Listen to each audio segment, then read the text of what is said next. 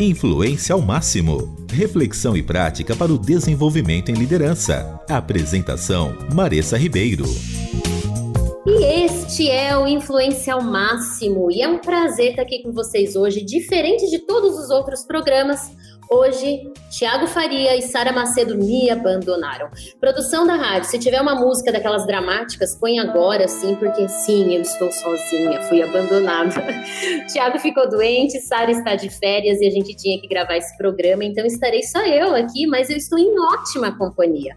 Nosso convidado de hoje, que vocês vão conhecer daqui a pouquinho, tenho certeza que vai arrasar aqui no tema de hoje e que a gente vai conseguir bater um papo super legal e dinâmico para você que está aí ouvindo e quer saber, atenção, spoiler, quer saber sobre vocação. Como você pode influenciar através da sua vocação?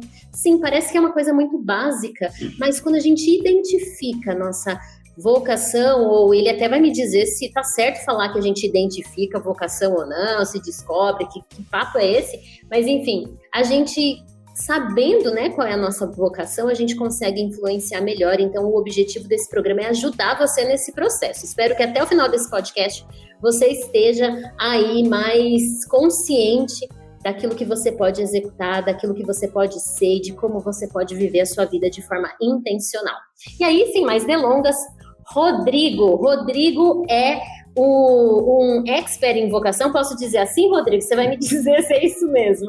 Chamamos ele porque ele é o diretor, eu não sei nem se é diretor ou presidente que fala, Rodrigo, pode na hora de se apresentar dizer aí, do Vocari Brasil, que tem ajudado tantos jovens a pensarem mais sobre essa questão da vocação. Então, conta um pouquinho para o ouvinte aí, Rodrigo, quem é você, que papo é esse de vocari e o que mais você faz, porque você não faz só isso. Olá, Marissa, tudo bem? Olá para os nossos ouvintes aí. É, um, é uma alegria muito grande estar aqui. Eu estava conversando com a Marissa, é estranho você está falando no podcast que você é fã, que você acompanha, que você ouve. Não sei se eu vou querer ouvir esse.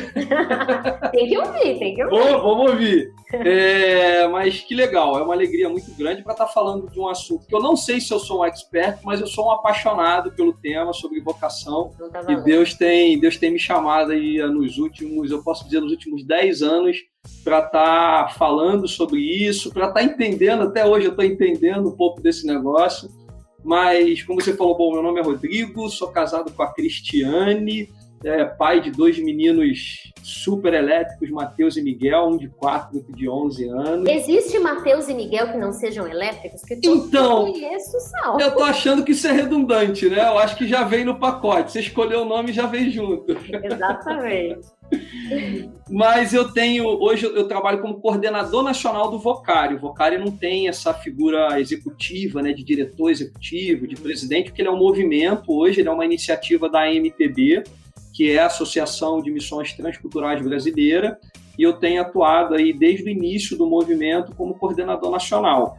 É, também sou diretor executivo da Missão Evangélica Base, que é uma agência missionária que trabalha com cuidado integral do missionário e mobilização missionária, missionário da CEPAL, e aí também atuando com a MTB e envolvido com o Vocari diretamente aí na coordenação nacional. Muito legal, olha lá, pronto, gente, já não é nem diretor nem presidente, paguei uma mico aqui, diretor ou é presidente? Não, é coordenador, né, nacional de mobilização.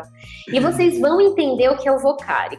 Fiquem tranquilos que até o final desse podcast a gente vai falar o que é e como você pode se envolver, porque sim, tem oportunidade para todo mundo aí participar desse movimento. Mas antes de a gente começar a falar do Vocari, que é uma ferramenta que vocês vão poder de repente lançar mão aí nesse processo, é, queria que você me ajudasse, Rodrigo, a definir para quem está ouvindo que história é essa de vocação, qual, qual é a definição talvez que vocês tenham usado hoje para essa palavra, né, vocação, é, para que a gente comece a entender ou a definir as bases e através dessas bases a gente discute um pouquinho melhor se a gente descobre, se não descobre, se desenvolve, que conversa é essa. Legal, é muito bom você perguntar isso, porque realmente é algo que gera muito dúvida na cabeça das pessoas, né? É bom, se você for perguntar sobre vocação num ambiente não cristão, é, provavelmente as pessoas vão associar isso à vocação profissional, à habilidade, né? Como você fala assim, ah, fulano tem vocação para ser engenheiro, tem vocação para ser músico. As pessoas atrelam muito isso. Quando a gente traz o tema para dentro do ambiente cristão, quando a gente fala de vocação, de uma maneira bem simples, se eu pudesse resumir numa frase, é o nosso papel dentro da missão de Deus. A gente está falando de uma vocação em Cristo Jesus, que, como discípulos de Jesus, todos nós somos vocacionados por Ele a fazer parte daquilo que Ele está fazendo no mundo. Então, isso é uma outra coisa que, dentro do ambiente das igrejas, a gente confunde muito, né? A gente acha que só quem é vocacionado é missionário, né? Eu sou crente comum que estou lá na igreja, né? Meu papel é na igreja, assistir culto, participar de uma outra coisa, mas não, se você um dia aceitou a Cristo como único e verdadeiro Senhor da sua vida, se você é um salvo em Jesus Cristo, se você é um discípulo de Jesus, você é automaticamente chamado por Ele, vocacionado por Ele a fazer parte daquilo que Ele está fazendo no mundo. Então, sim, todos nós, discípulos de Jesus, somos vocacionados por Deus. O chamado é para todo mundo. E aí a vocação é esse papel que a gente vai desempenhar dentro dessa grande missão de Deus que aí, se a gente quiser ir um pouquinho mais longe, o pessoal fala assim, tá, mas e aí, o que, que é a missão de Deus? A missão de Deus é reconciliar com Ele todas as coisas.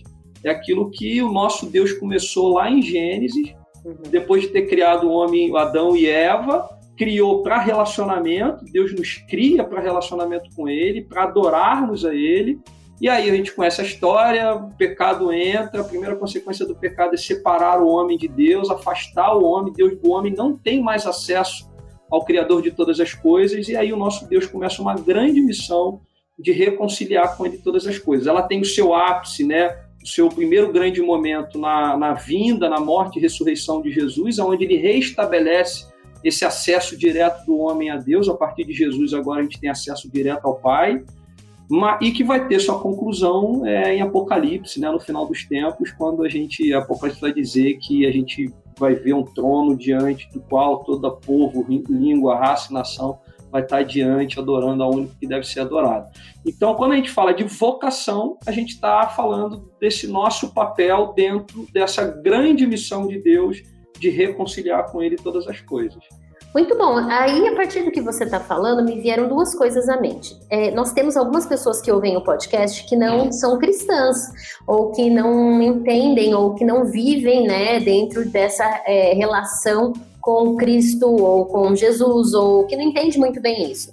É, então, nesse sentido, essa vocação que nós estamos tratando aqui hoje é uma vocação de uma perspectiva, de uma cosmovisão cristã e bíblica para quem está aí ouvindo, para que você entenda que sim, aqueles que reconhecem a Jesus Cristo como Salvador, eles compreendem então né, nós compreendemos que temos uma missão junto com ele, de, é, como o Rodrigo falou, né, reconciliar todas as coisas. O que, que, é isso? Eu poderia dizer, Rodrigo, que essa reconciliação é quase que consertar, ou melhorar, ou transformar é, aquilo que o pecado destruiu, que ele corrompeu? Eu posso dizer isso?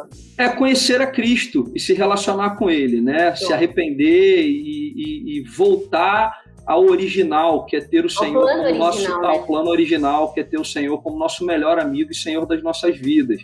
É por isso que a gente fala muito, por exemplo, é, quando a gente vai falar de vocação, não tem como a gente falar da obra missionária, né? Porque se a vocação é o nosso papel dentro dessa grande missão de Deus de reconciliar com Ele todas as coisas, a gente precisa olhar para os mais de 7 mil povos não alcançados. Porque só há reconciliação se houver conhecimento, se houver relacionamento. Relacionamento. É, Exatamente. Legal. E a segunda coisa que me veio à mente aí, pelo que você falou, se eu posso fazer parte dessa missão que Deus, né, está fazendo aqui no mundo, a minha profissão, então, ela pode ser usada como uma ferramenta neste processo dessa missão. É isso mesmo? É isso aí, você matou a pau, direitinho. É, quando a gente fala de, por exemplo, habilidade, né? Habilidade é, é, são coisas que você pode desenvolver ao longo da vida.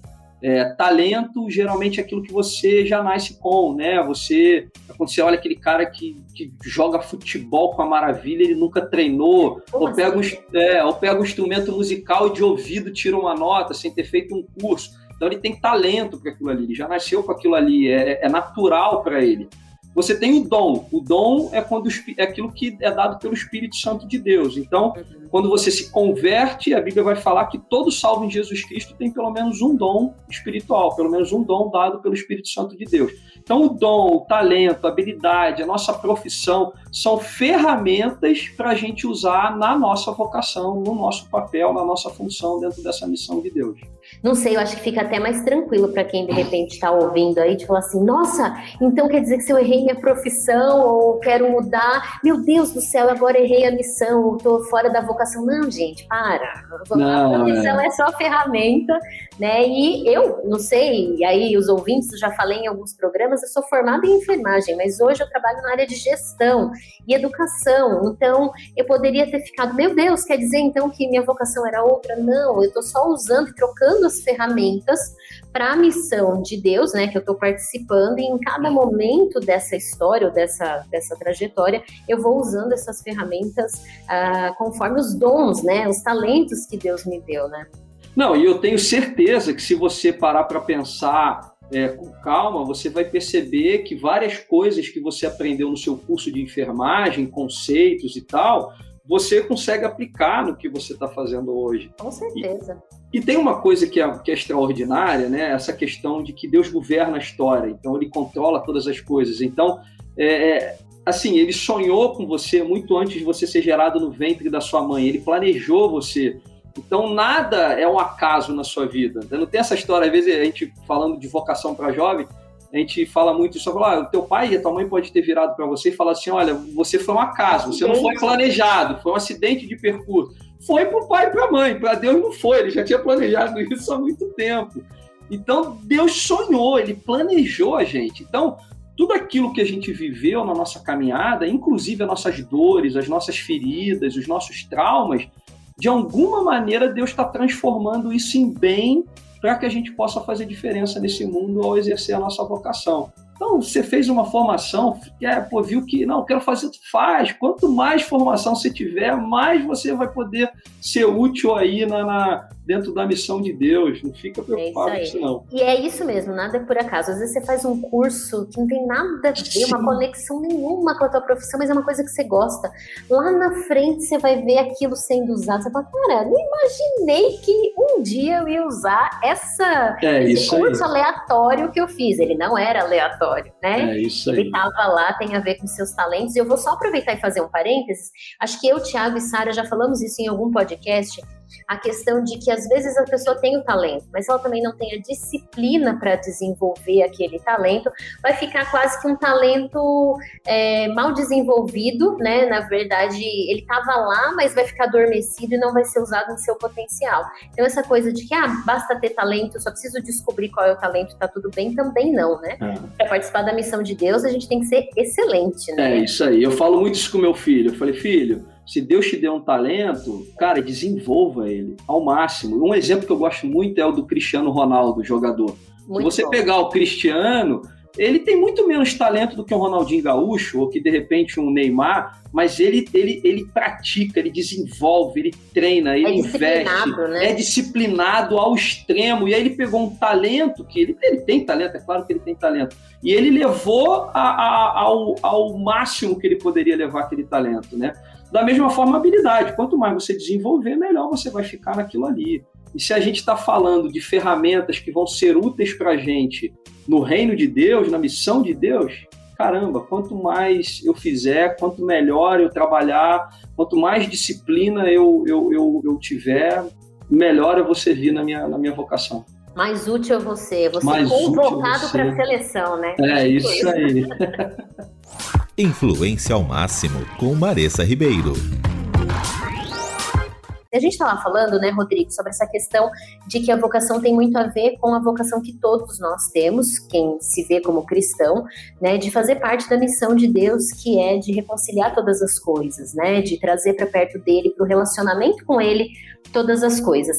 E aí talvez tenha gente que né, ouviu aí a primeira parte, mas falou assim, tá, mas vocação se descobre, se desenvolve, ou nenhuma das duas coisas? Como que é esse babado aí? E se sim, eu preciso estar atento a algumas, alguns flashes ou algumas, algumas diquinhas que vão tendo na nossa vida, né, no nosso caminhar, na nossa carreira, como que, de forma prática, eu consigo fazer esse processo, ou transitar aí nesse processo, né? Legal. É, e eu acho que é nesse momento em que eu vou me entregar aqui, né? E que a galera vai descobrir que de expert eu não tenho nada nesse assunto. Mas eu queria começar contando uma história, começar essa parte contando uma história, contando um pouco da minha história, que vai explicar um pouquinho e de repente as pessoas vão entender a gente. Bom, eu demorei uns 10 anos para entender minha vocação. E antes que você fale assim, nossa, então é muito difícil entender. Não, não é. É que eu sou burro mesmo da história, da equação. Você demorou para captar os sinais? É, é, digamos que eu tive uma certa dificuldade, né? Mas eu lembro que é, nesse período, né, né que, que eu falei desses 10 anos, eu, eu ficava em crise, né? Porque eu ficava assim, nossa, Deus não me fala nada, Deus não quer nada para mim, eu acho que eu não sirvo para nada, eu não presto para nada, eu não tenho, minha vida não tem propósito, não tem me significado. Me lembrou, ó dia, ó. É, é isso aí, igualzinho. É, eu lia tudo que é livro que você imaginasse. Como descobrir e fazer a vontade de Deus, a misteriosa vontade de Deus pela sua vida, cinco passos para você descobrir a vontade Quem de Deus. Nunca, né? Quem nunca? Tudo, tudo que você imaginar. Mas eu lembro que num desses momentos assim de auge, eu estava em crise, aí eu liguei para um, um, amigo meu, um missionário amigo meu, que inclusive inspirou muito do que eu faço hoje e, e me ajudou nessa caminhada. E aí ele falou assim, mano, vem aqui para casa. Eu não era casado ainda, era solteiro, estava de férias. Ele falou, cara, vem aqui para casa, passa um tempo aqui comigo. Eu fiquei uma semana lá com ele, com a família, convivendo da rotina dele. E numa das tardes lá, eu reclamando e esbaforido, né? Aquela coisa de, ó vida, ó céus. Aí ele, ele me deu um abraço e falou assim, cara, deixa eu falar uma coisa para você. Aí eu falei, bom, é agora, né? Imagina agora você procurando. Cara, os céus vão se abrir, o anjo vai aparecer, vai vir aquela profecia sobre a minha vida e pronto, resolveu. E aí ele me deu um abraço muito apertado e falou assim: Cara, na dúvida, o burro é você. Aí eu falei assim: calma, vai vir ainda, ele só tá preparando o terreno. e ele repete: ele falou, mano, na dúvida, o burro é você. E por que, que ele estava falando isso? Ele falou, cara, não faz sentido é, um Deus te criar, um Deus sonhar com você, planejar você. A Bíblia fala que foi antes do ventre, antes de você ser gerado no ventre da sua mãe. É, ele idealizar cada detalhe da sua vida para que você cooperasse com ele na sua missão. E no dia que você vira e fala, Deus, entendi, eu quero te servir, o que, que eu faço ele virar para você e falar num conto? é verdade, não faz sentido. Não faz. Então, assim, na verdade, o Marisco, o que ele estava querendo ensinar naquele momento é que a nossa vocação ela está diretamente ligada ao nosso relacionamento com Deus. Se a nossa vocação é o nosso papel dentro daquilo que Deus está fazendo no mundo, não tem como eu exercer a nossa vocação sem uma vida de oração, sem uma vida devocional, sem intimidade com o Senhor, porque é Ele quem vai nos falar dia após dia o que, que Ele quer que a gente faça, da maneira como Ele quer que a gente faça, aonde Ele quer que a gente faça. O grande problema é que muitas das vezes a gente quer que Deus fale para a gente saber se a gente aceita ou não. Sabe aquela coisa da barganha? Deixa eu ver se eu aprovo. É, Senhor, então, qual que é a minha vocação? Diz aí, só para eu ver se eu concordo ou não, se eu vou, se eu vou viver esse negócio ou não. E com Deus não tem isso, né? Ou é tudo ou nada, ou você aceita ou você não aceita. E uma coisa que eu, que eu aprendi é que ele também nunca vai contar a história toda para mim, para você. Ele não vai virar para você e falar assim: ah, Rodrigo, tá bom, a sua vocação, o que eu quero para sua vida durante todo o teu tempo aí na Terra é isso aqui, ó. Pá! Eu fico imaginando ele pegando um, um livro, entregando na mão do de Paulo, apóstolo Paulo. É aqui, isso. Paulão, esse é o livro da tua vida, lê aí. Aí Paulo começa a folhear e fala: Senhor, aqui na página 4 está dizendo que eu vou ser eu vou ser chicoteado, é isso mesmo? Aí Deus falou assim, cara, tá cara, não é? Eu pensei em você quando eu pensei nisso aqui. É teu perfil, é teu é. perfil. Mas Deus, na 12 tá dizendo que eu vou naufragar. Eu falei, caramba, mas não é, olha, tem alguém bom para isso, é você, Pedro. E não é assim, Deus não vai fazer assim, até porque a, a, esse exercício de relacionamento com Deus tem a ver com fé, tem a ver com confiança. Então ele, quando você pergunta assim, você descobre ou você desenvolve? Eu diria para você que é os dois. Você vai descobrindo ao longo da sua caminhada com Deus e à medida que você descobre, você vai desenvolvendo ela. Mas para isso, você precisa ter relacionamento com Deus. Você precisa estar tá disposto a obedecê-lo de maneira incondicional, seja qual for a história do livro. Isso é muito, é muito verdade. Você foi falando, eu fui lembrando da minha história. Eu acredito que quem está ouvindo talvez gostaria, enquanto vai ouvir esse podcast, eu falo assim, ah, queria estar tá lá com eles para contar a minha também, né? Então eu dou até a dica para quem está aí ouvindo, ouça junto com alguém, dá um pause de vez em quando e conversa, porque é maravilhoso isso, né? Mas eu fui lembrando um pouco e eu vejo muito que a história, é, essa missão, ela não é linear. Ela não é bonitinha do jeito que a gente tem normalmente numa história quando a gente já conhece o final final. Quando a gente já conhece o final da história, parece que você constrói ela na tua cabeça. E nosso incômodo é, parece que nós fomos criados sabendo sempre o, o final das histórias que nos contavam. Então a gente fica acreditando que na nossa vida é do mesmo jeito. Eu tenho que saber o fim da história. E, e você foi falando isso, e eu lembro de uma questão recente que aconteceu comigo e com o Paulo, com meu marido, e que uh, num dado momento falaram: não, você vai mesmo para esse país e vai dar tudo certo, vai ser muito legal, vejo isso acontecendo. Peguei aquilo com fé e acreditei que era aquilo, que era aquela história. E deu tudo errado, tudo errado entre aspas, porque não era aquilo para ser. E aí é, eu fiquei tão grudada naquilo que falaram que era isso, que era por aí mesmo, que a gente estava certo, que quando deu errado me deu uma crise. E aí é, eu virei e falei assim: de verdade, não quero mais saber história, não quero mais saber se é ou não é. E aí eu fiquei naquilo de, de ver o fim da história e aquilo me fez mal, porque eu perdi de olhar a paisagem enquanto eu estava vivendo algo que eu não sabia exatamente onde ia dar. Mas no processo eu estava sendo usada, eu estava sendo forjada, eu estava aprendendo um monte de coisa que foi fundamental para o momento que eu estou vivendo hoje.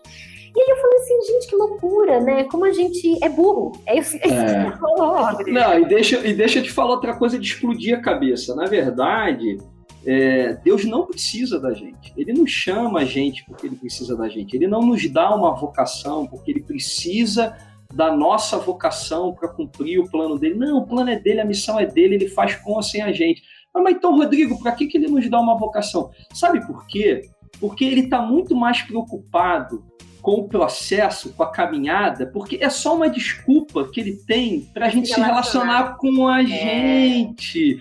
Ele não está preocupado no resultado lá na frente. Ele está ele, ele tá, ele tá se deliciando, ele está tendo prazer no caminho, no percurso. É esse relacionamento, essas inquietações que vêm com o ministério, com, ao servir ao Senhor as coisas que acontecem, ao passo de fé. É isso. Para Deus, esse é o negócio. Esse é, é o grande lance do, do negócio. O resultado final o controle é dele. Ele faria sem ele gente. Faria, ele faria sem é. a gente. E é engraçado isso que você está falando, porque esses dias eu vi uma comparação, eles dizem assim: o relacionamento que Deus quer ter com a gente nessa missão que ele dá é igual um pai com um filho, ou uma mãe com um filho, que o filho fala assim: ah, mas deixa eu lavar a louça.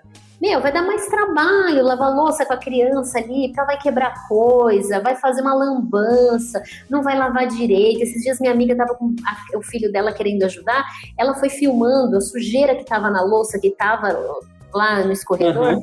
Mas ela falou o que é legal. Eu estava com ele, eu estou criando memórias com ele, ele vai lembrar disso. Isso vai ser importante para o é futuro é dele. Eu acho que a vocação é isso também. Né? É, relacionamento. Eu vi uma, uma experiência parecida, o Paulo Júnior conta dessa questão do lavar o carro, né? Então, eu falo, para a gente que é homem, se quer lavar o carro, você tem duas opções. Se você quer lavar o carro bem lavado, você manda para um lugar especialista ou você mesmo lava.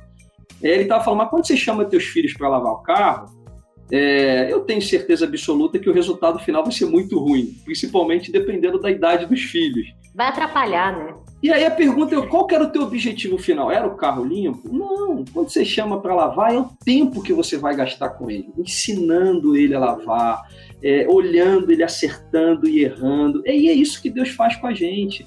Deus nos cria para relacionamento. A missão dele é, é, só acontece porque ele quer voltar a ter esse relacionamento íntimo e direto com cada uma das suas criaturas. Então, o exercício da nossa vocação é uma caminhada de fé, de dependência, de relacionamento com ele, aonde ele vai dando, ele vai revelando o próximo passo. Ele não vai contar para você o final da história. Exatamente por conta disso. Pra gente não gerar expectativa, pra gente falar, pô, eu é quero, ou não quero, tem a ver comigo, não tem a ver. Não. Frustração. Ele vai, olha, faz isso agora. Agora você faz isso. E você vai de passo em passo no caminho da sua vocação. Então, isso é, uma, é um ponto de partida para a gente. Acho que para quem está ouvindo. Não se preocupa se você vai fazer certo ou não. Assim, primeiro é teu coração. Teu coração tem que estar tá disposto a obedecer 100%. É o eis-me aqui, lá da palavra de Deus, né? Não importa com quem, onde, como, de que maneira, eu quero fazer tua vontade. Segundo, relacionamento, relacionamento com Deus. Não tem para onde não tem como você viver a sua vocação sem relacionamento, porque a vocação existe para você poder se relacionar com Deus ainda mais. Mas assim, tem três coisinhas também, Marissa, que eu gosto muito de, é, de citar quando a gente está falando sobre vocação, que pode ajudar você nesse processo, no teu relacionamento com eu Deus. Eu ia falar isso mesmo, dá algumas coisas mais práticas, assim, né? Porque a gente aqui gosta do assunto, né? Eu sou louca pelo assunto. Então eu tô aqui curtindo um monte essa conversa. Mas de repente, quem tá lá é a primeira vez que tá ouvindo essas coisas que a gente tá falando, né? Então, Legal. daí esses três pontos é. para ajudar. Então, assim, partindo desse primeiro, dessa base que a gente falou, que é o relacionamento com Deus, não tem como. E aí, gente, é gastar tempo intencional com Deus. É você tirar coisa da tua agenda para que você encaixe tempo com Deus na sua agenda. Esse é outro erro que a gente comete também, né? A gente, não, então tem que ter mais relacionamento com Deus. A gente fica tentando encaixar numa agenda que já está lotada. Não dá certo. Você vai ter que abrir mão de alguma coisa, você vai ter que liberar espaço na sua agenda para que você coloque tempo com Deus, relacionamento com Deus. A partir daí, tem três coisas que, que podem ajudar muito você nessa caminhada. Primeiro, a palavra de Deus, é a Bíblia. A Bíblia já tem resposta para várias perguntas que você está fazendo. Então, aquilo que você está sentindo no teu coração tem encontra coerência com a palavra de Deus? Você consegue validar isso olhando para a palavra de Deus? Então, a palavra de Deus vai ser é, vai ser o nosso filtro sempre. Segundo ponto, o Espírito Santo de Deus. Se você está buscando um relacionamento íntimo com Deus, a, a gente pode afirmar aqui que dentro de você tem mais de Deus e menos de você. Então você vai ter mais sensibilidade para ouvir a voz do Espírito. E aí, sabe aquela paz que excede todo entendimento? Que nada tem a ver com as coisas estarem dando certo. Exato. A paz é. O pessoal não achar, né? Que paz é estar tá dando tudo certo. Não. A paz é quando tá um caos do lado de fora e dentro você. Tá pleno, né? Você, assim, você tem uma paz, uma convicção que humanamente não se explica. É o Espírito Santo dizendo, é isso aí. Até porque tem muita coisa que o Senhor vai nos mandar fazer, vai nos pedir decisões a serem tomadas, que a olhos humanos não faz o mínimo sentido. E é loucura para os homens. Então você tem que ter essa paz no coração. Quando a coisa está muito entroncada, aquela angústia, você não está, sabe? É, parece que, que, tem alguma coisa errada, então calma, ora mais, conversa mais com Deus, lê a Bíblia, porque quando você está lá na direção certa, você encontra essa paz que excede todo entendimento. E por último, é, que eu gosto muito de falar, é a comunidade de fé. Eu acho que a, a, a igreja local ela tem um papel fundamental na caminhada vocacional de qualquer crente em Jesus Cristo. A nossa vocação ela é individual, mas ela, ela nos é dada para ser vivida em comunidade. No coletivo. No é. coletivo. Não tem como você viver a sua vocação isoladamente. Pensa, pensa na linguagem que a palavra de Deus usa do corpo. A igreja é um corpo formado por diferentes partes que juntos formam um só corpão bonitão, esbelto, onde Cristo é o cabeça. Uhum. Então, as nossas vocações são diferentes. A minha vocação é minha, não é da Marissa. Deus tem um chamado para a vida dela e tem outro para o Rodrigo. São diferentes, mas elas se complementam. E quando a gente junta uma na outra, a gente forma esse corpo lindão aonde Cristo é o cabeça. Então, a comunidade de fé é o lugar onde você vai desenvolver seus dons, vai desenvolver suas habilidades, seu talento, onde você vai ser pastoreado, onde você vai ser discipulado, onde você vai aprender a lidar com gente, onde você vai aprender mais da Bíblia, vai aprender a ensinar a Bíblia. Então, essa coisa de desigrejado, de não, eu, meu chamado de Deus é para fora da igreja.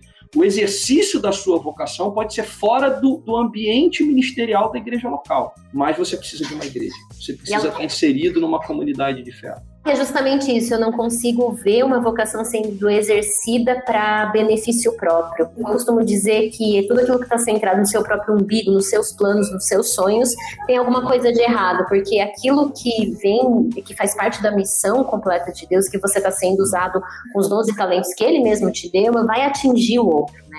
Não, a, vo... o outro. a vocação é para isso, ela tem mais a ver com dar do que com receber, ela tem a ver com serviço. É, é, é para o outro, não é para mim. É, é eu sendo canal de bênção na vida do outro. Influência ao máximo. Você liderando e influenciando pessoas.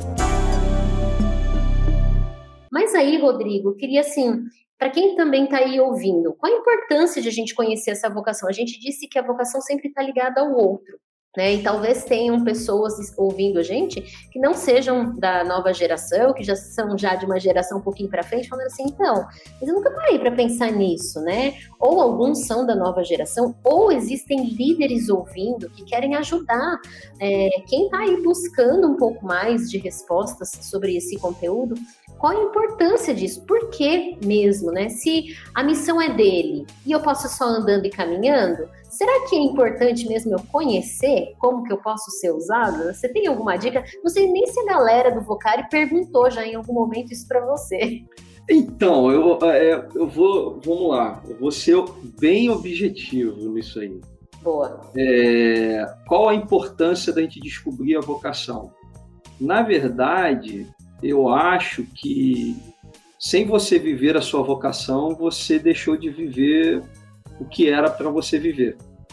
É, enquanto na conversão a gente encontra com Deus, a gente tem a vida eterna, a gente se reconcilia com o Pai, é na vocação que a gente encontra sentido, significado e propósito. Viver fora da nossa vocação é viver uma vida em desobediência à vontade de Deus. Eita, é, pesado agora. É, é. Porque é a vocação, Marissa, que dá sentido, que dá direção, que dá significado para a nossa vida. E isso é muito importante a gente deixar claro. Não existe nada nesse mundo que, que vai nos trazer essa, esse sentimento de, de encontro, de realização, de satisfação, de alegria plena, que não o exercício da nossa vocação. Não é família, não é filho, não é emprego, não é sucesso, não é dinheiro, não é fama, nada nós fomos criados para um propósito, fomos criados por Deus com uma missão, com um objetivo, e é ao viver essa missão e esse objetivo que a gente encontra sentido, significado, realização. Então, viver uma vida longe da nossa vocação é viver uma vida completamente sem sentido. É viver uma vida completamente a parte, em desobediência aquilo que Deus sonhou para nós. É tipo assim, ah, deixa a vida me levar, vou vivendo, fazendo qualquer coisa, mas nada com propósito, nada com resultado que impacta a vida das outras pessoas que me cercam, né? Realmente parece uma vida assim X, né? É Meu pai falava muito para mim, falou, Rodrigo, existe duas maneiras de você viver a sua vida. Você pode viver a sua vida debaixo da vontade de Deus ou você pode viver a sua vida debaixo da misericórdia de Deus.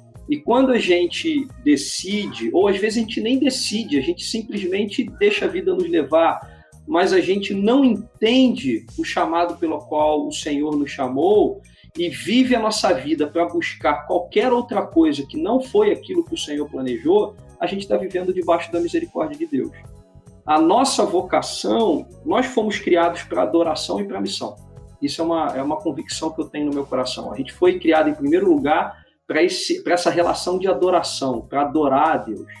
É por isso, inclusive, que existe missão, porque existem povos que não podem adorar a Deus. Missões existem porque não existe adoração, né? John Piper fala muito isso nos seus livros.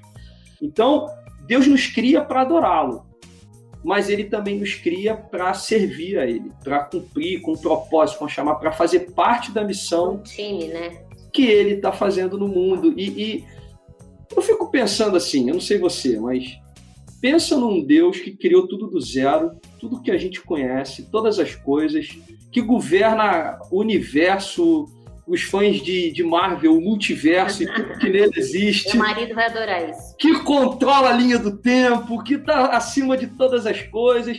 Esse camarada, ele está em missão e ele vira para um filho dele e fala assim: Filho, eu criei você para que enquanto você esteja nessa terra, é, você me sirva, você coopere comigo na minha missão. Cara, é um convite ou uma ordem? Como é que eu digo não? Eu também não tenho coragem de dizer não. E na verdade eu perdi o melhor da festa. É eu perder a maior de todas as aventuras da minha vida, porque nada que eu faça fora disso vai me trazer mais realização do que fazer isso, do que viver a minha vocação. Eu vou fazer coisas, eu vou realizar coisas que eu jamais seria capaz de fazer, porque não sou eu quem faço, é o Senhor através de mim. Muito então, bom. assim, é, é, é, é, não é nada. É, é e é, isso é muito louco, porque às vezes a gente acha que, que o vocacionado é só um missionário, né? E às vezes a gente olha aquela vida sacrificial do missionário em outro país, em outra cultura, a gente fala assim, cara, que cara louco, ele abriu mão é, de uma profissão, abriu mão de ter uma vida financeira estável, e está vivendo com tanta luta, com tantos desafios.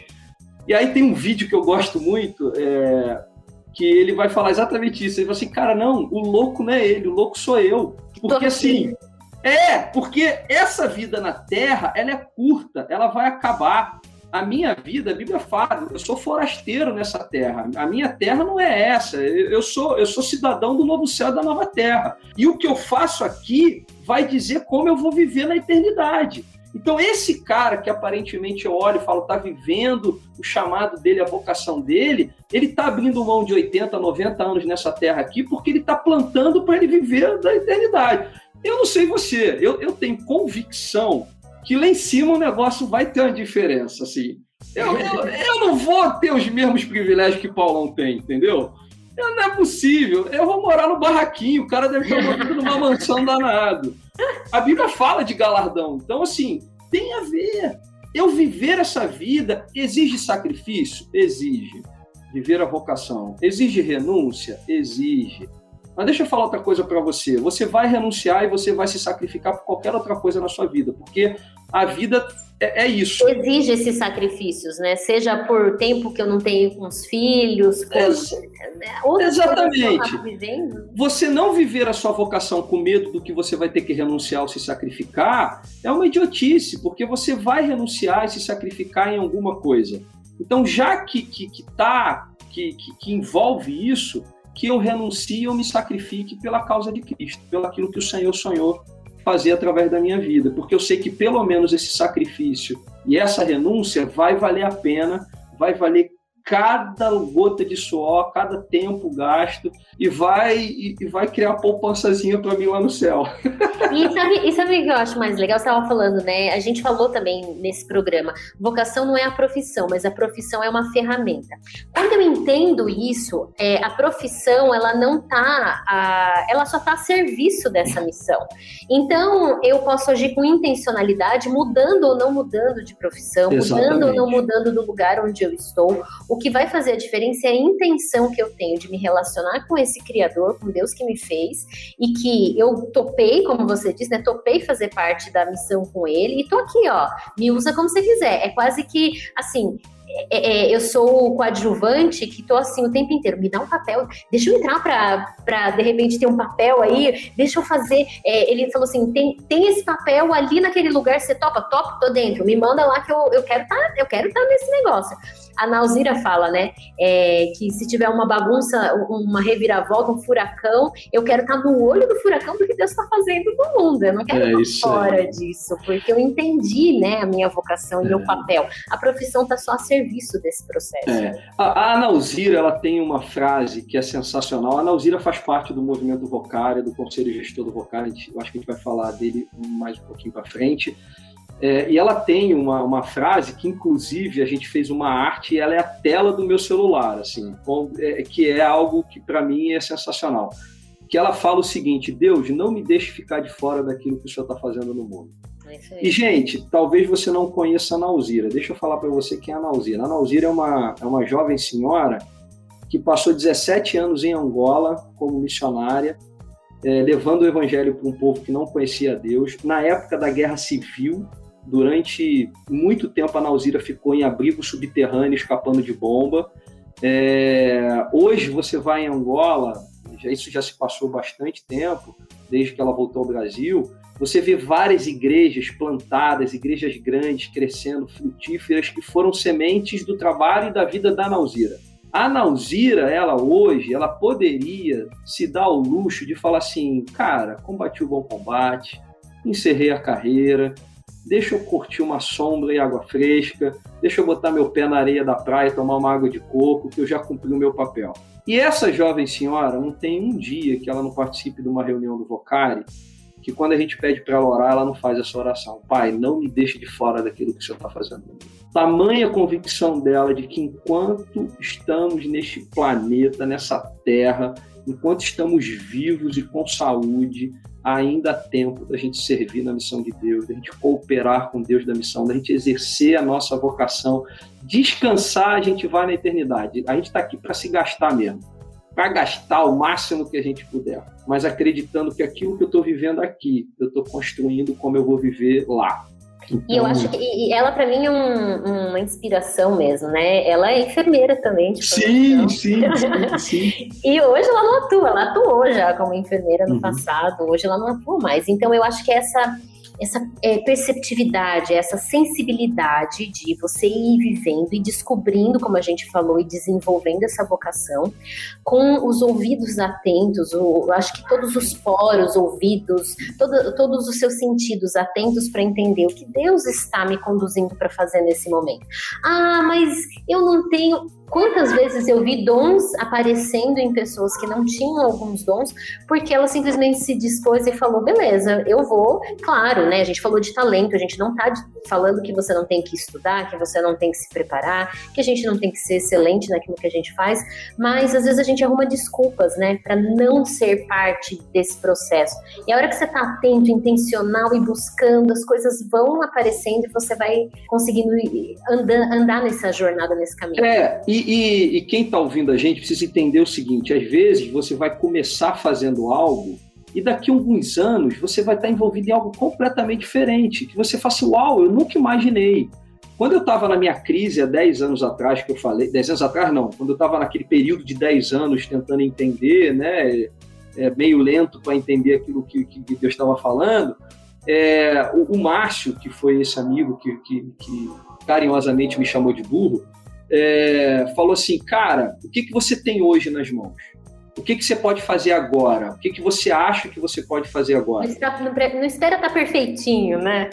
E, e aí, é, o meu sonho naquela época era começar um programa de TV voltado para jovens, onde a gente mostraria o que Deus estava fazendo ao redor do mundo através de vida de jovens que, que toparam, aceitaram o desafio de viver a sua vocação.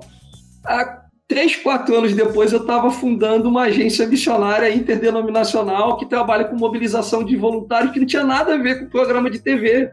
Uhum. Mas aquele início, alguns passos que eu dei ali naquele, naquele momento, foram fundamentais para o que eu ia fazer lá na frente. E hoje eu olho e falo assim, cara, que loucura isso, né? Pensar que a missão base começou com uma vontade de fazer um programa de televisão. Deus vai pegando isso que você tem nas mãos e ele vai conduzindo. Lapidando, ele vai, né? Ele vai lapidando e vai te mantendo no caminho. E, e, o meu pedido o tempo todo é: Deus, não me deixa nem para ir na esquerda nem para a direita, não me deixa sair. Eu vou fazer isso aqui. Se for da tua vontade, você vai abrindo, senão pode fechar. E se você tem relacionamento com Deus, aí de novo voltando para a questão do relacionamento com Deus, tem que ter relacionamento com Deus, não tem jeito. Se você tem, você vai discernindo a voz do Espírito, você vai caminhando e as coisas, de repente, agora não fazem o mínimo sentido, mas lá na frente você vai olhar para trás e falar assim: Uau, caramba, eu nunca imaginei que eu estaria fazendo o que eu estou fazendo hoje. Boa, eu lembrei agora você falando isso, daquela música do Estênio Márcios e outros gravaram falando do tapeceiro, né? O tapeceiro ele vai fazendo algo que você olha o verso você não entende. E quando você vira o tapete, você, ah, entendi o que, que era, né? Qual era a, a imagem que estava sendo formada. Então, realmente, faz todo sentido. Influência ao máximo com Maressa Ribeiro. Rodrigo, eu queria que o pessoal aqui agora tivesse quase que aquela é, tipo uma cartada final nossa para falar assim, cara, olha o que, que aconteceu quando pessoas entenderam que essa vocação, aceitaram fazer parte e começaram a influenciar outros a partir disso. Então, queria usar esse momento agora para a gente contar um pouco dessas histórias. Com certeza você conhece várias histórias de pessoas né, que usaram sua vocação para influenciar. Acho que de forma bem prática, né, para a gente mostrar para quem está ouvindo. Legal, e, e, chega a ser até redundante, né? Falar de vocação é. e não falar de influência. influência. Porque se eu estou cooperando com aquilo que Deus está fazendo no mundo, o que eu vou fazer tem que ter influência. Se vocação tem a ver com dar e não receber, tem a ver com servir, tem que ter influência no negócio. A gente vai influenciar, a gente vai mudar a vida, a gente vai mudar destino, a gente vai mudar realidades. Quando você vive uma vida em obediência ao chamado de Deus para sua vida, você vai viver de, da melhor maneira, com excelência, você vai fazer as coisas que você está fazendo para Deus. Então, você, seu nível de exigência está lá em cima. E Deus, além da sua capacidade, ele acrescenta aí o seu poder, a sua graça. Você vai muito além daquilo que você tem capacidade para fazer ou para ser. E a gente tem, assim, é, é, é, é, muito gostoso a gente ver nessa caminhada é, vidas que nos inspiram, né? Eu falei do Márcio, desse grande amigo. Ele é um camarada que, para mim, a história dele é sensacional. Ele era, ele não era convertido, ele era um, era filho de um empresário grande em Santos, assim, a família dele era muito rica. Era um cara briguento, sabia um monte de tipo de luta, é, tinha uma ganguezinha, né, que andava com ele e tal. E o Márcio ele tinha um sonho, ele, ele, ele queria ter um barco, é, e ele conta isso numa mensagem, né? Ele queria ter um barco, ele queria viajar o mundo inteiro, ele queria criar as filhas no lugar de gente simples, porque aquela classe AA, aquela arrogância, aquela vida fútil para ele não fazia sentido, mesmo ele não conhecendo a Cristo. E ele gostava de mar, Marissa. Ele, ele conta que ele gostava, quando ele estava com a cabeça muito quente, ele gostava de mergulhar no mar, nadar lá para dentro, ficar no meio do mar boiando, olhando a cidade Olha. de longe. É. Olha os Esse, insights, né? Olha as dicas. É, é. Não, ele prega justamente sobre isso. Porque uma vez ele está falando numa conferência para jovens e ele percebe que os jovens não, não assim, não estavam se conectando com o que ele estava falando. Ele falou, Senhor, me dá um exemplo prático disso. Esse cara se converte, esse cara é, vai fazer seminário, esse cara entende, ele, ele conhece uma realidade que eram os pescadores artesanais, comunidades de pescadores artesanais no litoral brasileiro, comunidades às vezes que nem o governo local sabia que existia, de tão isoladas que eram. E ele começa a descobrir que existiam mais de duas mil comunidades no Brasil que não conheciam a Cristo. E esse cara começa a trabalhar, fundar uma missão chamada Missão Evangélica de Assistência aos Pescadores, que é a MEAP, para alcançar essas comunidades. E aí ele conta na altura da vida dele aí que ele está pregando nessa igreja para jovens, e ele começa a lembrar. Naquela época ele tinha mais de 18 barcos à disposição dele por conta da missão, porque ele precisava de barco para alcançar essas ilhas. Então, a MEAP, ele queria ter um barco. É, ele lidava no mar o tempo todo, ele amava o mar, ele ele, ele morou dentro de um barco, Ilha da Mares, durante mais de um ano num barquinho, literalmente moraram dentro de um barco. Então, o mar era a casa dele.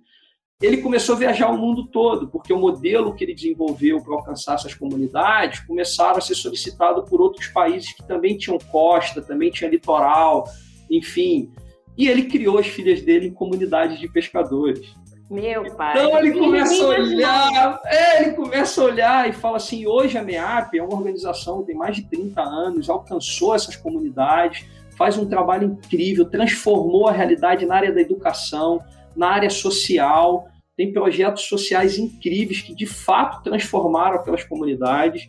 Então o Márcio é um exemplo. Agora eu poderia falar, por exemplo, do Geto. O Geto é um jovem que mora em Brasília, que entendeu que o chamado dele era sinalizar o reino de Deus através da profissão dele. Ele trabalha, se eu não me engano, no Tribunal de Contas da União e ele lidera uma equipe e ele, e ele mostrou quanto Deus usou a profissão dele, ele, graças ao trabalho dele, aquilo que Deus fez através dele, eles é, conseguiram reaver dinheiro desviados de corrupção, de, de, de, de editais e tal, mais de 300 mil reais, na época eu não lembro o valor, e ele tava, ele deu testemunho no Vocário, que o Jeto foi, foi um dos, das pessoas que deram testemunho, e ele conta o o quanto é, é importante é, a, a, o papel dele ali como profissional, liderando aquela equipe, é, mostrando o quão honesto ele é, é, lutando contra as injustiças sociais, né, lutando contra a corrupção.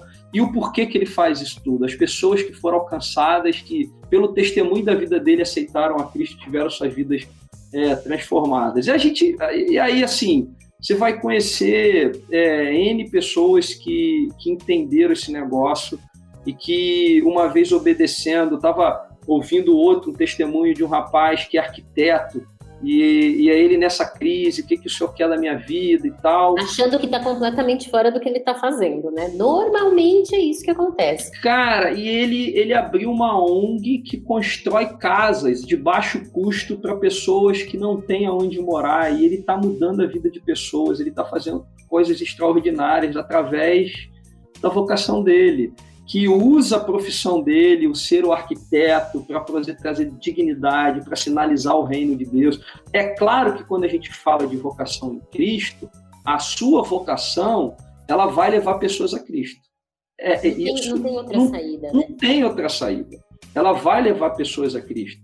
Então, seja você um missionário no campo, pregando o evangelho dentro da, da sua profissão, você estava contando aí para mim sobre o seu grande desafio para o ano que vem, o quanto Deus tem usado profissionais que estão indo para outros países, usando a sua profissão, as suas habilidades, os seus conhecimentos, para mudar a história daquela, daquela cidade, daquele bairro, daquela, daquela, daquela localidade e sinalizando o reino de Deus. Pessoas que estão conhecendo a Cristo pela vida e pelo testemunho dessas pessoas.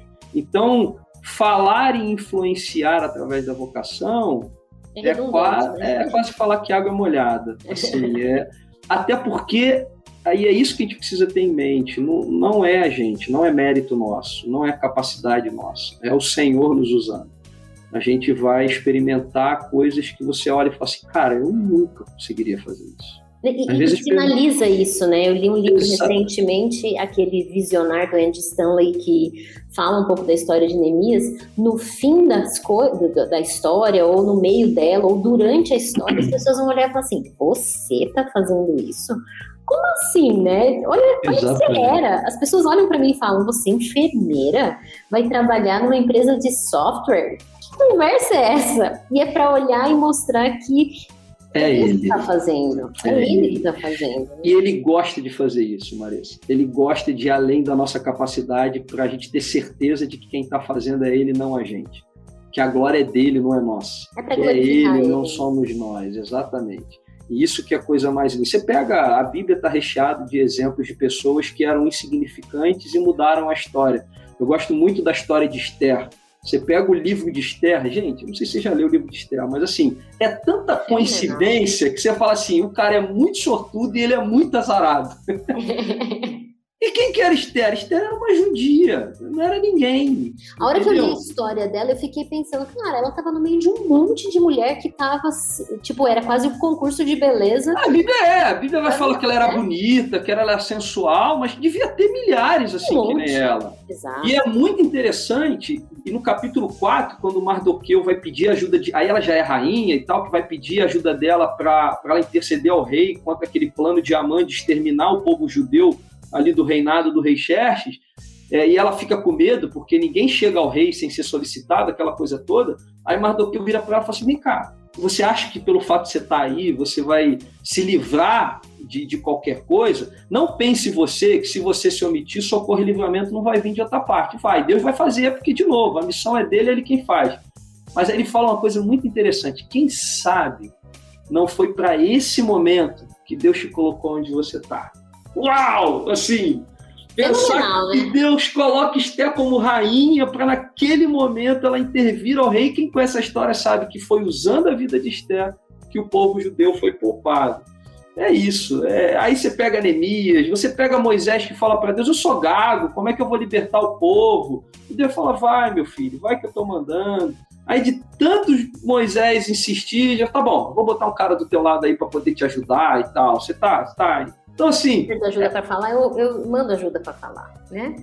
Mas é, eu acho que é isso mesmo. Eu acho que os exemplos que a gente foi trazendo é, ao longo da nossa conversa foram mostrando muito disso, né? É, a, a, própria história da Nauzira, né? Ela estar lá naquele momento e poder é, ajudar a plantar tantas igrejas e hoje transformar uma realidade de um país, ela tomou uma decisão. Ela poderia ter voltado. Eu lembro da história de que ela poderia ter voltado na hora que o bicho estava pegando. Ela falou: "Não, eu estou aqui, aqui que eu vou estar. Eu não estou aqui por acaso." Né? É, é, é, tem um motivo para eu estar aqui. Não quer dizer, como a gente também falou, que vai ser tranquilinho, que vai estar. Tá, é aquilo da paz que excede todo entendimento que você falou. O bicho está pegando do lado de fora, mas você não sabe por quê. Você tá. Não, vai dar certo. Você tá na, naquela paz, né? Naquela. É, e uma consciência que a gente precisa ter é o seguinte: se você está vivendo a sua vocação, se você está cumprindo o propósito pelo qual você foi criado, gente, vai haver oposição. Claro, você está incomodando. Porque você né? vai influenciar pessoas, você vai mudar a realidade, você está cumprindo o propósito de Deus. Então o diabo vai ser o cara que mais vai tentar impedir você de viver esse negócio. Então vai ter oposição, vai ter dificuldade, vai, mas em Cristo somos mais que vencedores. Assim. E, e, eu quero deixar para quem está aí ouvindo e está acompanhando essa, essa nossa conversa que assim, o Rodrigo deixou isso muito claro, mas eu quero frisar, porque às vezes a gente ouve o que a gente quer.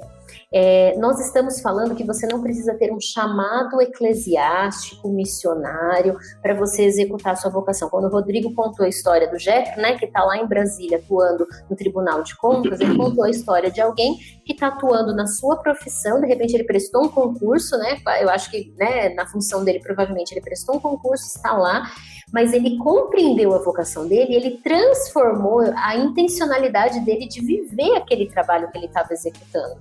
E mesmo é isso, quando você tem essa essa noção, essa clareza, a hora que você estiver vivendo os desafios do dia a dia, que você não está ileso a eles, você vai ter clareza da sua vocação. Mas um motivo de, de que a gente pode dizer quão importante é reconhecer essa nossa vocação por causa disso, né? É muito bom você falar isso, porque eu acho que a gente precisa é, é, ter claro isso na mente. Todos nós, discípulos de Jesus, somos vocacionados por Deus, somos, somos chamados por Deus a fazer parte da missão dele. O que a gente olha a questão do missionário, o missionário é uma das vocações, é uma das funções. Tem um exemplo que eu gosto muito de dar, que é a questão do, da guerra, né? Quando um país entra em guerra com outro, você convoca as forças armadas daquele país para você guerrear. O objetivo alvo é um: vencer o exército inimigo. Todo mundo vai fazer a mesma coisa? Você tem o cara que vai estar no fronte de batalha, você uhum. tem o cara que vai estar pilotando jato, o cara que vai estar pilotando tanque, você tem o cara que vai estar alimentando a tropa, porque sem comida a tropa não tem força para guerrear. Você tem o cara que vai estar cuidando dos feridos, você tem o cara que nunca vai pisar no campo de batalha, mas ele fica dentro daquelas salas pensando nas estratégias, identificando a fraqueza do inimigo, qual é a melhor maneira da gente vencer o exército inimigo. Gente, a missão de Deus é isso. A missão é uma: reconciliar com Ele todas as coisas, vencer o inimigo das nossas almas, o diabo. Agora, para que isso aconteça, Deus cria a sua igreja.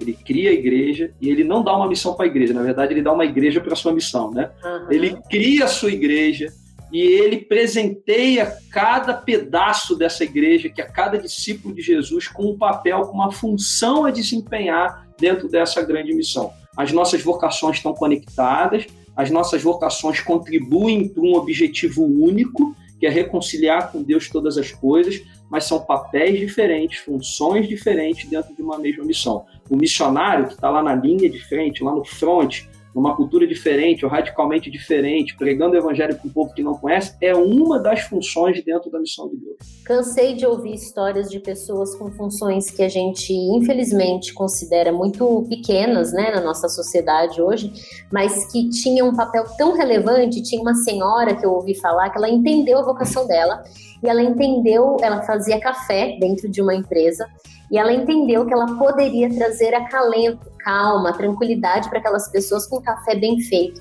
E todo mundo que ia na cozinha tomar o café dela, ouvia uma palavra dela, ouvia dela uma palavra de, de motivação para o dia. E as pessoas falavam: você faz toda a diferença aqui no nosso ambiente de trabalho.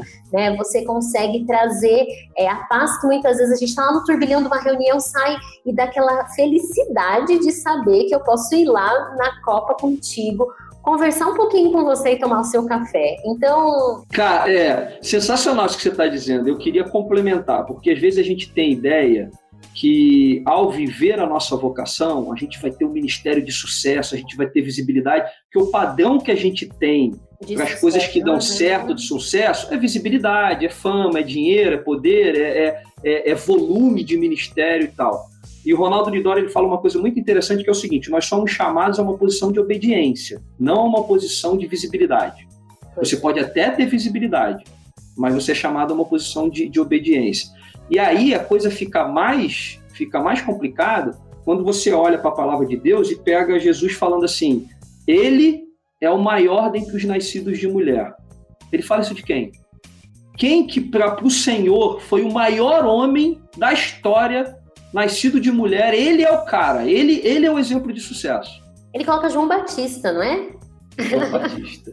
Cara, não é Abraão, não é Moisés, não é Davi, é João Batista um cara que morava no deserto, um cara que não fazia questão de agradar ninguém, um cara que as pessoas iam até ele, ele só falava a verdade e metia, que vivia em simplicidade, vestia pele de animal, comia mel com gafanhoto, sei lá se eu não me engano agora. Ele é o padrão de sucesso.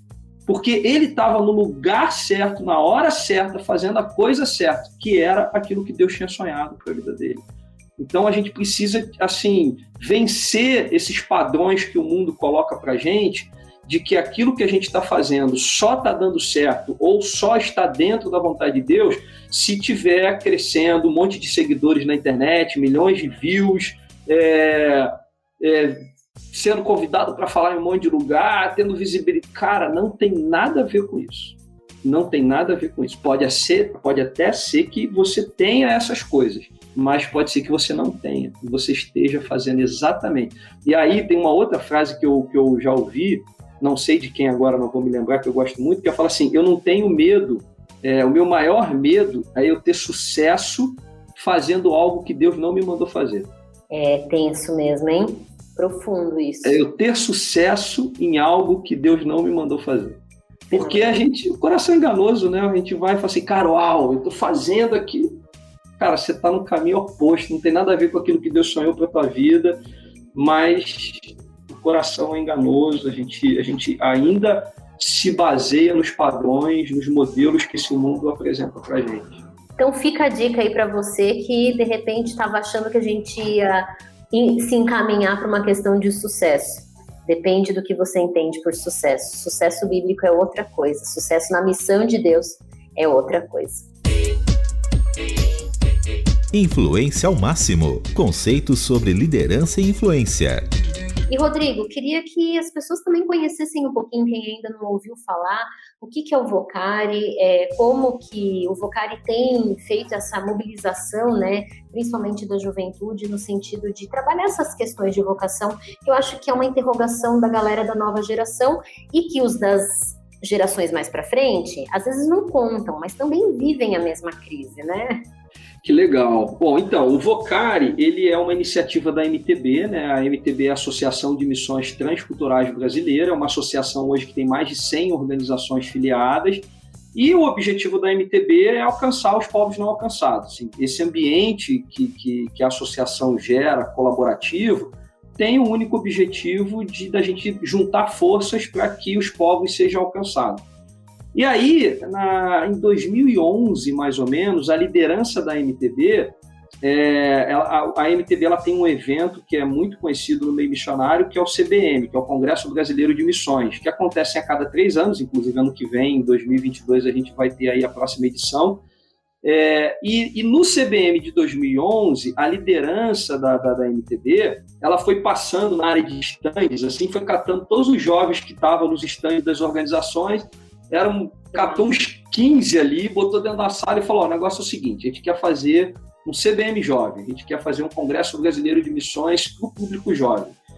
E a gente começou a conversar sobre aquilo, a sonhar com aquilo ali, mas algumas primeiras perguntas que a gente começou a se fazer foi assim: mas a gente quer alcançar os mobilizados ou os não mobilizados? Porque se eu quero alcançar o jovem que, que não tem interesse, que ainda não entendeu o que Deus está fazendo no mundo, o papel dele, se eu faço um evento chamado de CBM Jovem, Congresso Brasileiro de Missões Jovem, o cara não vai. Então vamos fazer um evento falando sobre vocação. Vocação em Cristo. Vamos... Você vê que tudo é marketing, né? Olha só. É. Vamos é fazer uma estratégia mesmo. Né? Sim, né? vamos, vamos falar sobre o papel dele no mundo, o propósito de Deus na vida dele, seja qual for. E aí, em 2015, éramos na época 15 organizações representadas. A gente fez o primeiro evento nacional do movimento Vocari. Foi no campus da Unicesumar, uma universidade privada lá, lá em Maringá. E a gente fez o evento do Vocari. A, a gente tem um slogan que aqueles que têm transtornado o, este mundo chegaram até aqui era era os judeus falando do, dos discípulos de Jesus, né, que quando começaram a espalhar o evangelho, o, o alvoroço que estava alcançando, estava gerando, e a gente queria passar essa imagem né, da nossa vocação causar alvoroço nesse mundo. E aí, a, depois do primeiro evento, é, para nossa surpresa, qual que era a proposta do evento? É primeiro falar que o jovem tinha uma vocação, é, falar que, que, que, ele tinha uma identidade em Cristo, que Deus tinha um propósito para a vida dele, Deus tinha um chamado para a vida dele. E aí, no final do evento, para nossa surpresa, vários jovens falaram assim: pô, legal, a gente entendeu que a gente é vocacionado, a gente entendeu que Deus tem um, cham... tem, tem um propósito na nossa vida, e agora, o que a gente faz? E aí a gente começou a pensar e a entender que Deus estava chamando a gente não para apenas um evento, mas para a gente começar um movimento onde a gente não só ajudaria o jovem a entender, a entender a sua vocação, a entender que ele é um vocacionado, que ele tem um chamado em Cristo Jesus, mas também ajudá-lo a se conectar com aquilo que Deus estava fazendo no mundo. Então, tanto que a, a, a missão do Vocar é mobilizar e conectar a juventude cristã na missão de Deus. A gente quer ajudar o jovem a entender esse papel dele e a conectar com aquilo que, que Deus está fazendo ao redor do mundo. Hoje somos 42 organizações, é, se eu não me engano.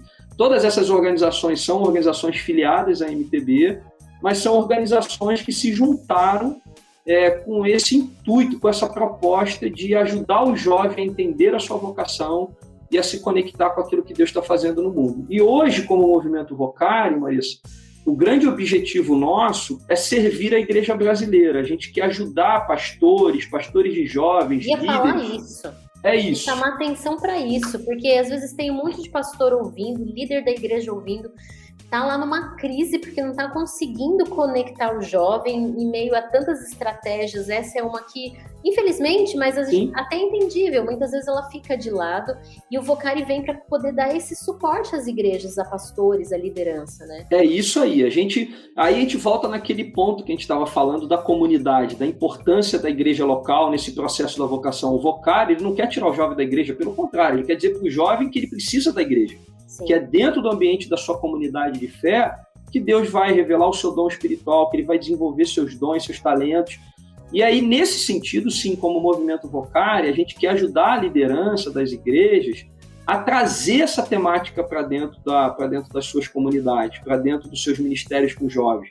Vamos falar de vocação em Cristo, vamos falar do nosso papel, vamos, vamos ajudar esse jovem a entender aquilo que eu demorei 10 anos, tudo bem que eu sou meio burrinho, mas tentar facilitar esse caminho, entendeu? Eu falei, Acho que vai ter mais levar. Gente, não, vai ter mais gente nesse podcast que falou assim: Rodrigo me chamou de burro também, ou de burra. Porque eu também demorei para entender, né? Vai ter gente falando isso aí. Então, eu, mas é, isso é muito legal, porque eu, eu vejo assim o evento do Vocari, a gente já fez cinco eventos nacionais e alguns eventos regionais. É, e, e, eu falo isso com a equipe, eu falei, gente, se tivesse isso na minha época, teria me poupado alguns anos aí no processo, entendeu? Com certeza. E a gente quer isso, a gente quer ouvir pastores e líderes, a gente quer dialogar com essa turma, a gente quer ver como o movimento Vocari a gente pode servi-los nas suas comunidades, trazendo a temática, trazendo programações, trazendo ferramentas, trazendo conteúdo para que eles possam usar com seus jovens, para que eles possam trabalhar com seus jovens a gente está finalizando um material, cara, esse material está ficando lindo. É um material em vídeo e em, em, em, material impresso, né? Ele vai assistir um vídeo de 15, 20 minutos sobre um tema e vai ter um, um conteúdo escrito sobre aquilo ali. São 11 lições que dá para o jovem estudar sozinho ou estudar em grupo, mas que vai tratar desde a sua identidade em Cristo até a última lição, que é a lição 11, de como ele consegue se conectar com as oportunidades que tem hoje na missão de Deus. Então, assim, E é para isso, é para a igreja usar, para o jovem poder usar, poder consumir aquilo ali, poder entender. Vai falar de teologia do sofrimento, vai falar de disciplinas espirituais, missão local, missão global. Ô, gente, vocês que estão ouvindo aí, ô, ô, Rodrigo, onde que as pessoas têm que ir para depois ver esse material show que está saindo? Então, Porque... é, eu quero convidar você que está escutando aí a gente, é, primeiro seguir a gente nas nossas redes sociais. Então, lá no Instagram, arroba Vocari Brasil, no YouTube, é, Vocari Oficial, se eu não me engano. É, e, e no site vocari.org.br, ali você, inclusive, a gente tem no site uma ferramenta bem legal que a gente chama de Connect, que é um mural de oportunidades. Ali já tem várias oportunidades que o jovem, se, se, se ele se identificar com alguma ali, ele já pode clicar ali, mandar uma mensagem para a organização e já pode ir para uma viagem de curto prazo, servir como voluntário em algum projeto, fazer um curso, um treinamento. Então tá aí, ó, vocari.org.br é o nosso site, no Instagram, arroba Vocari Brasil, acompanha a gente lá que tá, tudo tá rolando ali. Muito bom. E eu acho que isso que você está falando faz todo sentido mesmo, porque eu passei por, por isso também, né? Eu tenho que dizer que eu acho que meu pai, apesar de é, ser de uma geração mais considerada mais tradicional do ponto de vista cristão da igreja, quando eu estava em crise em relação à minha profissão, Rodrigo, eu falei assim para ele, pai, eu não sei se eu vou, eu sinto que eu quero fazer parte do que Deus está, eu não sabia nada desses conceitos e tal, mas eu, assim, eu quero fazer parte do que Deus está fazendo, eu quero estar tá livre para ir para outros pra países, outros locais. Aí eu falei assim, vou para seminário, faço uma faculdade. Aí ele virou para mim e falou assim, filha, começa fazendo uma faculdade. Nesse, nessa jornada, nesse caminho, Deus vai mostrando para você o que Ele quer. Cara, você falando isso, eu lembrei do meu pai lá atrás falando isso. Ele falou assim: não fica imaginando o fim da história, o que, que eu tenho que fazer agora para conectar lá na frente. Não. O que você gosta de fazer? Qual é o seu talento? Qual, que que você, né, qual é a profissão que te chama a atenção? Vai, Aí você vai andando, você vai vendo que na sua carreira, desde que seu coração esteja conectado nesse relacionamento com Deus para fazer a vontade dele, ele vai mostrando, ele vai dirigindo. Mas infelizmente, a maior parte das histórias que eu ouço são diferentes dessa que eu vivi. Porque realmente, ou pais, ou líderes, ou a igreja mesmo, os pastores não conseguiram encontrar esse caminho para. Uh, às vezes até ficam com medo, né? Se eu falar para ele não ir para o seminário, ele vai, vai viver a vida dele e nunca mais eu vou ter alguém né, de para ajudar na igreja ou para para se voluntariar. Tem esse medo também, né? Tem. Ó, eu, eu sou publicitário de formação. Eu não sou pastor, nunca fiz seminário. E eu lembro que na, na, naquele momento, né, naqueles anos lá da crise e tal, a minha mãe, eu estava eu tava naquele momento de decidir se ia para seminário ou se ia para faculdade. Aí minha mãe me catou pelo braço e falou assim: não, vou levar você para você conversar. Era o diretor executivo da, da Junta de Missões Mundiais, que é a agência missionária da Convenção Batista Brasileira. E era o pastor Valdemiro Timicek. Provavelmente alguns dos que estão nos ouvindo aí já ouviu falar. Era um homem extraordinário, um homem missionário pra caramba. E aí minha mãe conseguiu, não sei como, um, uns é... minutos. É, é coisa de Deus. e a gente sentou na, no gabinete do pastor Valdemiro Timicek, lá na Junta de Missões Mundiais. E aí, e aí, a, eu, a, aí a pergunta que eu fiz para ele, ele falou, pastor, eu não sei se eu faço seminário, se eu faço faculdade e tal. Aí ele virou para mim e falou assim, Rodrigo, faz seminário não, vai fazer faculdade. Ah, tá na linha porque, do meu pai aí, ó. Porque, porque o que você está me dizendo faz muito mais sentido se você tiver uma carreira do que se você tiver uma, um bacharel em teologia. Depois você, você estuda, você faz uma, mas vai fazer faculdade.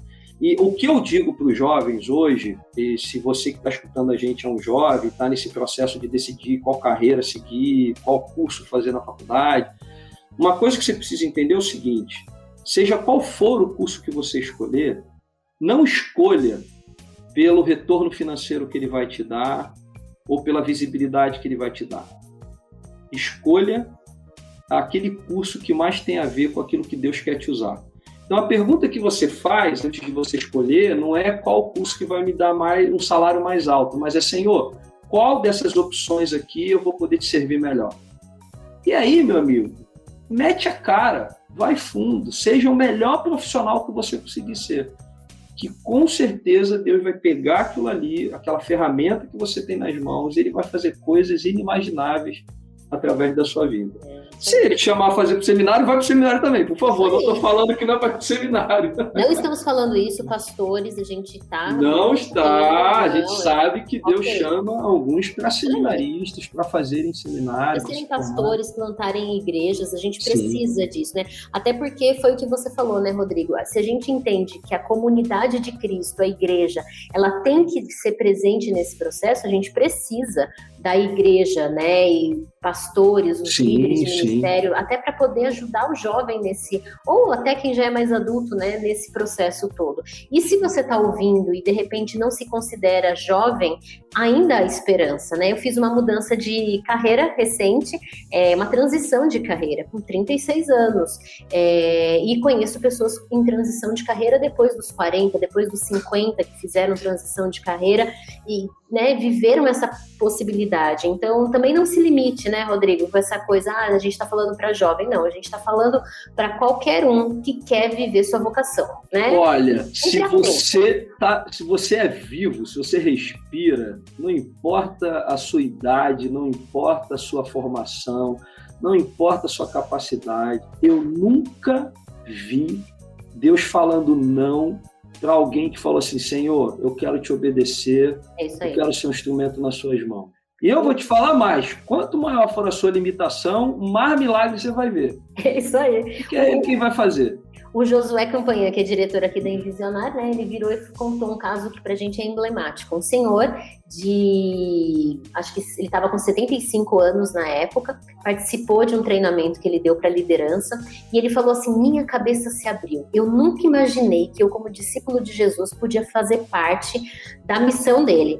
E eu vou pedir para Deus mais pelo menos 20 anos, porque eu quero ainda fazer. Cara, foi verdade, ele viveu esse tempo e ele. Uau. Várias coisas mudaram na vida dele. O que ele fez naqueles 20 anos, as pessoas que, que estavam ao redor dele falaram que foi muito mais significativo do que tudo que ele já tinha vivido antes.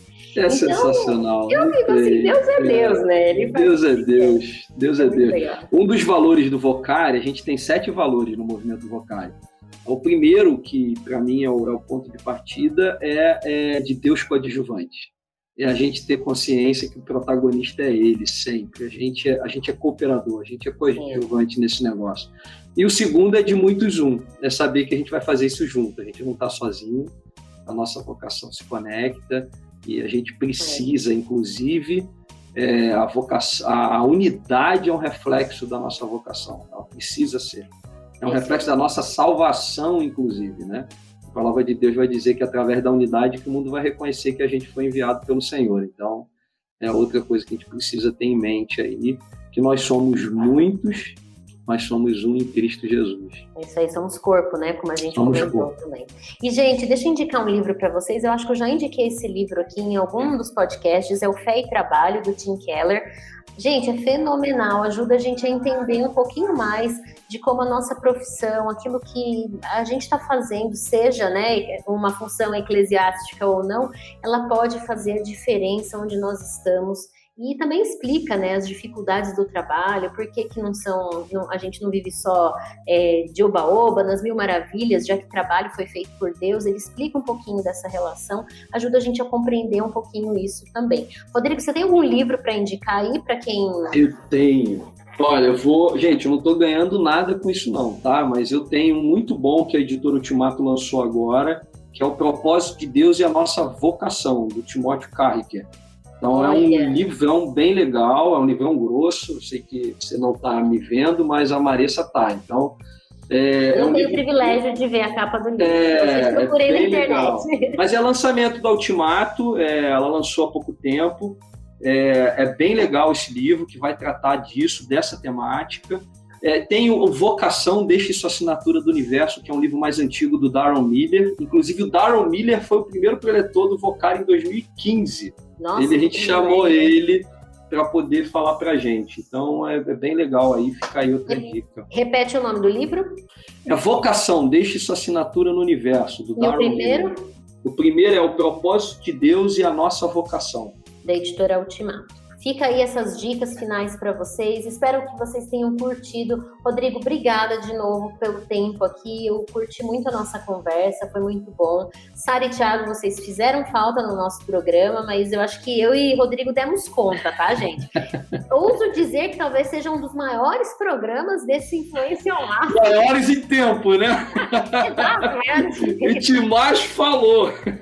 Mas muito bom. Você tem alguma coisa para acrescentar, Rodrigo, algo que ah, eu tenho um versículo da Bíblia que eu curto muito e que tem a ver com isso, que é Atos 13, 36, que diz o seguinte: Tendo, pois, Davi cumprido o propósito de Deus na sua geração, adormeceu.